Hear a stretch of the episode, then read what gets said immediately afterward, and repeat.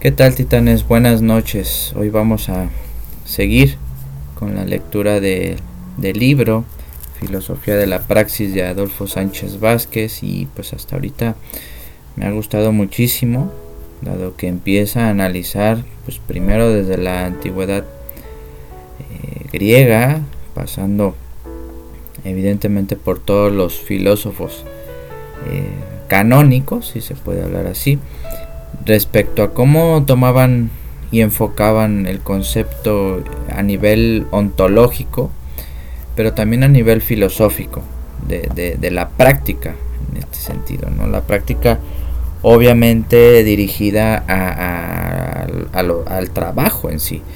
Eh, ahorita estamos revisando todo el análisis que hace Sánchez Vázquez de Hegel y su concepción de, la praxis, del trabajo, vamos a decirlo así. Em, el capítulo anterior pues hablamos de, de cómo Hegel estaba intentando realizar antes de la fenomenología del espíritu eh, sus análisis sobre, sobre el trabajo y pues hoy estoy suponiendo por el título que Sánchez Vázquez le va a dedicar un análisis allá cuando Hegel nombra, en la fenomenología por lo menos, el trabajo humano. Entonces el rótulo es el trabajo humano en la fenomenología. comienzo la lectura. ¿Qué es lo que aporta la fenomenología del espíritu, obra inmediatamente posterior a la real filosofía, como veíamos en el anterior capítulo? Desde el punto de vista de la concepción de la praxis material productiva o trabajo humano, aporta los puntos a un enriquecimiento y profundización del concepto del trabajo, pero subrayando sobre todo su aspecto positivo, es decir, su papel en la formación del hombre. B su integración en el proceso universal de autoconocimiento de lo absoluto, mayúsculas absoluto, con lo cual el trabajo humano como actividad práctica material se convierte en una manifestación del desenvolvimiento del espíritu con mayúscula que se conoce a sí mismo. Esto prácticamente Hegel está hablando, por lo menos esa es mi lectura, de una especie de deificación del, del, trabajo, ¿no creen? O sea, está suponiendo que el trabajo como actividad práctica es parte del desarrollo del espíritu, que yo creo que hay que darse a la tarea de comprender muy bien eh, ese, esa obra, porque es fundamental para entender estas cuestiones. Con lo cual, el trabajo humano como actividad práctica material se convierte en una manifestación del desenvolvimiento del espíritu que se conoce a sí mismo. La praxis material queda reducida en definitiva a una actividad espiritual. Veamos con más detalle esta noble caracterización del trabajo humano que hallamos en la fenomenología. Es brutal esto, ¿no? O sea, parece que Hegel está entre medias de el idealismo, aún con la influencia del idealismo alemán, y el materialismo que de alguna forma eh, influyó a Marx. Por lo menos esa es mi interpretación hasta el momento. Seguimos. En la fenomenología del espíritu, como ciencia de la experiencia de la conciencia, idealismo puro, se describe el proceso que se opera tanto en su saber como en su objeto y en virtud del cual la conciencia se eleva al conocimiento de lo absoluto que es conocimiento de sí mismo y por ello a la identidad del sujeto y el objeto. La conciencia recorre el camino, cuya exposición es el contenido de la fenomenología, desde la figura o fase en que se ve a sí misma desdoblada en conciencia del objeto y objeto de la conciencia hasta la última fase, o hasta la fase última. El saber, en mayúsculas, absoluto en mayúsculas, en que se cancela toda objetivación y por tanto toda enajenación, ya que la conciencia se ha convencido de la naturaleza espiritual subjetiva de todos los objetos que se les enfrentan como algo objetivo o ajeno a ella, Se cancela entonces el dualismo sujeto-objeto, así como entre conocimiento del objeto y objeto del conocimiento. Sujeto y objeto se identifican. Interesante postura, esta unificación epistemológica espiritualista. Ahora bien, este autoconocimiento a través de las diversas figuras de la conciencia solo se da en individuos reales, en el hombre. Es decir, lo absoluto solo cobra conciencia plena, absoluta de sí misma, de su verdadera naturaleza espiritual, en y a través de la conciencia humana. De este modo, su itinerario fenomenológico se instala sobre una base histórico concreta. Y por otro lado, la historia de la conciencia humana y de sus relaciones con el mundo, con los objetos reales, se convierte en la historia del espíritu, del que el hombre es portador. Por ello, las actividades humanas, incluyendo su actividad práctica material, no serán sino actividades espirituales y como tales se integran en la historia espiritual de lo absoluto. Aunque los hombres no sean conscientes de ello, es decir, mientras se elevan al nivel de la conciencia filosófica, no son conscientes de que, en definitiva, su historia real no es sino historia espiritual, proceso de autoconocimiento del espíritu. Al descubrir el movimiento de la conciencia, desde el saber inmediato, empírico, individual, hasta la conciencia filosófica, el saber absoluto, en que el espíritu cobra plena conciencia de que todo es espíritu, de que la historia real no es sino historia espiritual, o de que todo objeto es sujeto, Hegel destaca dentro de ese movimiento y como una fase o figura de él, la autoconciencia, el saber de sí mismo. parecen recovecos nada más lingüísticos, uso de palabras, uso de lenguaje, pero es profundo lo que está diciendo Hegel. La autoconciencia es conciencia de sí, pero la conciencia no puede quedarse en esta singularidad.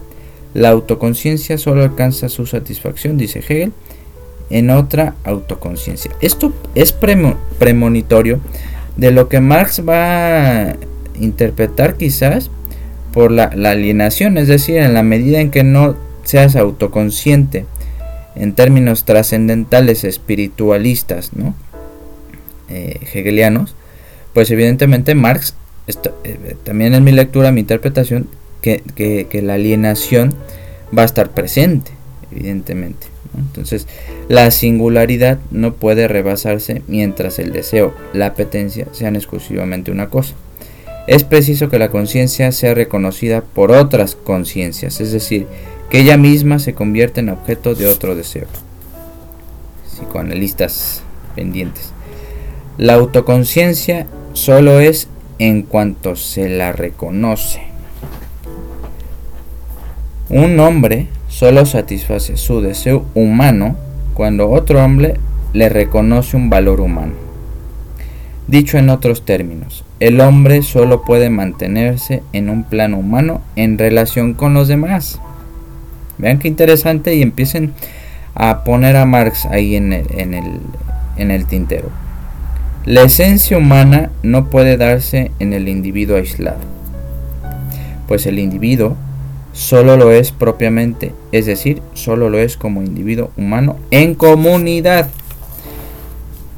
En este tránsito necesario de la conciencia individual a la pluralidad de conciencias, Hegel revela, aunque en forma idealista, la naturaleza social del hombre el individuo no se basta a sí mismo, no puede quedar encerrado en su subjetividad individual sin renunciar a su naturaleza humana, pues solo es individuo humano socialmente. Parece que está escribiendo Marx. Desear, pues, es desear ser reconocido. Pero si cada conciencia quiere realizar este reconocimiento, el resultado sería un conflicto y lucha de conciencias puesto que su reconocimiento mutuo presume una mutua exclusión.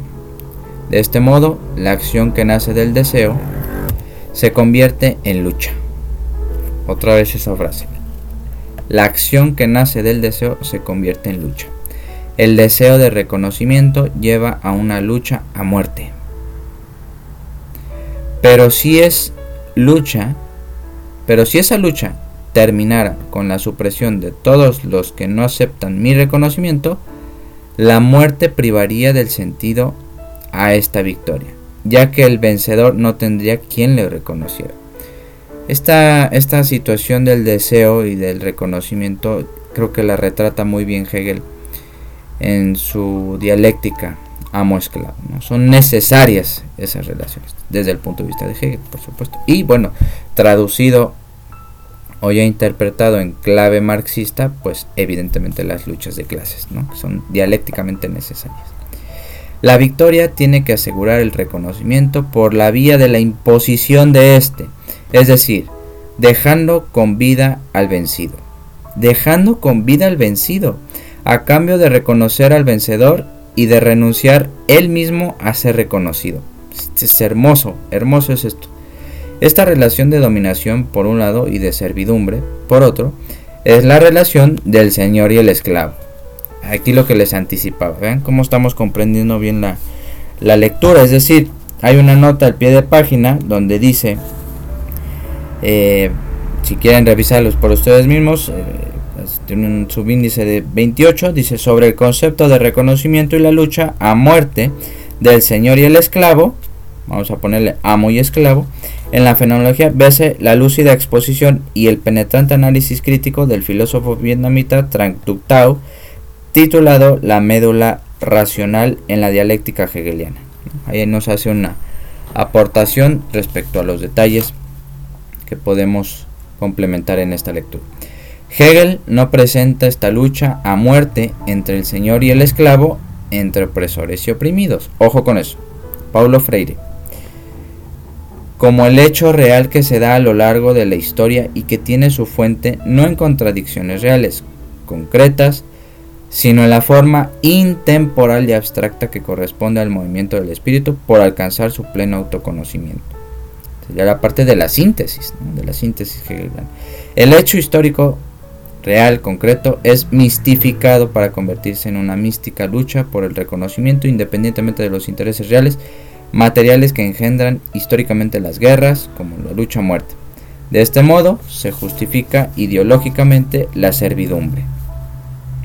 El Señor, según Hegel, es el hombre que lleva hasta el fin, arriesgando su vida, la lucha por el reconocimiento.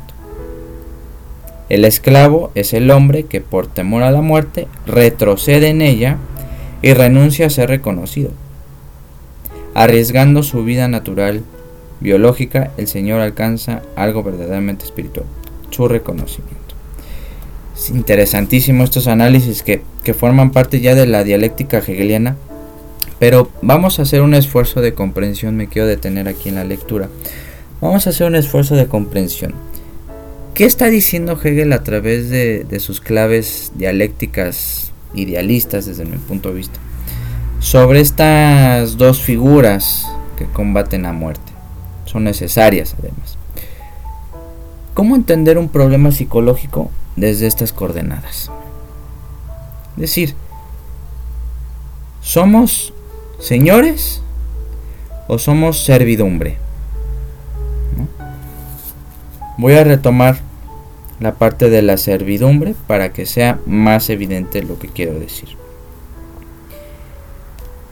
El esclavo es el hombre que, por temor a la muerte, retrocede en ella y renuncia a ser reconocido cuántas situaciones, cuántos momentos, cuántos eventos no hacemos por miedo. ¿Por qué no tomamos riesgos? Y vivimos en el ¿y si hubiera hecho eso? ¿Y si hubiera hecho eso? Entonces es interesante. Desde el punto de vista filosófico, aquellas personas que se la pasan diciendo es que no hice, es que lo no me arriesgué y es que no me gusta tomar riesgos, etcétera, pues están viviendo en una especie de servidumbre o de esclavitud. muchos de los problemas, fíjense titanes, muchos de los problemas psicológicos se podrían plantear desde estas coordenadas. Esa mentalidad, esto, esto lo retoma Bourdieu brillantemente, si podemos hablar tantito de la sociología de Bourdieu, en el hábitus, en el hábitus, concepto fundamental de Bourdieu, en el que nos explica cómo tenemos que analizar, voy a decirlo así, muy muy simplificadamente, los hábitos que tienen determinadas clases sociales, determinadas familias, para entender cómo piensan. Entonces, titanes revisen sus estilos de vida y determinen. Esto es una dicotomía muy muy torpe, pero piensen, son señores o servidumbre o esclavos. Ahora, pueden ser, pueden ser señores y ser esclavos al mismo tiempo. Entonces, eso es lo que nos aporta hasta el momento, hasta el momento G. Entonces dice, el Señor arriesgando su vida natural, biológica, el Señor alcanza algo verdaderamente espiritual. Su reconocimiento, parece que está hablando de Dios. Renunciando a este, el esclavo renuncia a algo verdaderamente espiritual para salvar su ser natural, biológico. Vean cómo el cuerpo aquí también es fundamental. El Señor queda así en un plano propiamente humano, el esclavo no. Hasta que está diciendo, los esclavos no son humanos, y menos espirituales. El Señor mantiene una superioridad no solo espiritual, sino también real, material, pues una vez reconocido como pura conciencia de sí, pone al esclavo a su servicio, le obliga a trabajar y hace de él un uso material efectivo, concreto. Por temor a la muerte, el esclavo no ha arriesgado la vida y ahora trabaja. Actualísimo, ¿no? No decimos nada al jefe, no decimos de que nos ponga a trabajar horas extras, no nos las pague. Seguimos ahí, lo soportamos, lo soportamos, lo soportamos. ¿Por qué? Términos metafóricos, porque morimos. Nos corre. Interesante. El trabajo es servidumbre, dependencia respecto del Señor. Pero esta dependencia entraña como actividad práctica real la transformación de la naturaleza y la creación de un producto. Lo subjetivo, ya dedicaremos algunos episodios a entender qué es lo subjetivo. Lo subjetivo se hace objetivo en el producto y de este modo crea un mundo propio. El producto de su trabajo ya no es un en sí, sino un para sí, un para el Señor. Puede reconocerse en los productos que ha creado, transformando la naturaleza. El esclavo reconoce su propia naturaleza. Este reconocimiento de sí en sus productos es conciencia de sí como ser humano. El esclavo se libera de su propia naturaleza al liberarse mediante el trabajo de la naturaleza exterior. Mientras que el Señor, por no crear, por no transformar cosas, no se transforma a sí mismo, no se eleva, por tanto, como ser humano, el esclavo se eleva como tal y cobra conciencia de su libertad en el proceso del trabajo. Es decir, si el esclavo en algún momento de su vida decide liberarse, tendrá que liberarse a partir de la transformación material, vamos a decirlo con Marx, de las condiciones históricas. Es ahí donde los sujetos en, siempre en colectivo, en comunidad, en sociedades, entendido lo social, puede empezar a transformar este tipo de dependencia dialéctica con el Señor. Ahora, el Señor, si no se va adaptando, ajustando, transformando su patronazgo, ¿no? Desde arriba, desde la cúpula, desde la riqueza, desde la producción de capital y plusvalía, esto no lo dice Hegel aún, pero lo va a decir Marx, pues evidentemente va a quedar en algún punto enquistado, inadaptado, en quiebra, vamos a decirlo así. Estoy siendo muy, muy general en estas cuestiones. Pero solo se eleva a la conciencia de su libertad, no a la realización de ésta. El esclavo no se libera más que idealmente. Y las filosofías que vienen después del hundimiento del mundo antiguo son la expresión de esta conciencia de la libertad que solo se realiza en el plano del espíritu. El trabajo, la actividad práctica material productiva, aparece pues en un proceso por el cual el sujeto, el espíritu, va elevándose hasta llegar a su plena autoconciencia. Esto es lo que en psicología nosotros los tontos psicólogos decimos eh, voy a un proceso de terapia para conocerme más. ¿no? Entonces son estas herencias. Es decir, en el fondo creemos en, el espíritu que hay que conocer para poder engancharnos a nuestra propia vida, a nuestra propia liberación. Interesantísimo, La superioridad del esclavo sobre el Señor está en haberse insertado en ese movimiento en tanto que el Señor se queda al margen de él, al infundir a las cosas la forma de su espíritu. El esclavo asegura el desarrollo del espíritu, pero ello es así porque para Hegel, como señala Marx, el trabajo es, en definitiva, trabajo espiritual, actividad por, el, por la cual el espíritu del cual es portador el hombre se reconoce en las cosas mismas. sería un reflejo pero ¿qué pasa cuando ese reflejo no es un reflejo de las cosas mismas? La alienación. La alienación. El aspecto positivo del trabajo es evidente, porque al formar cosas forma y forja al hombre mismo. No hay hombre, como demuestra negativamente el Señor y positivamente el esclavo, al margen del trabajo, en el ocio. El haber señalado este aspecto positivo del trabajo es el gran mérito de Hegel a los ojos de Marx no haber señalado sus aspectos negativos cuando éste adopta la forma concreta del trabajo enajenado. Constituye su limitación, piensa también Marx. La actividad práctica material cobra así una dimensión que hasta entonces nadie había advertido.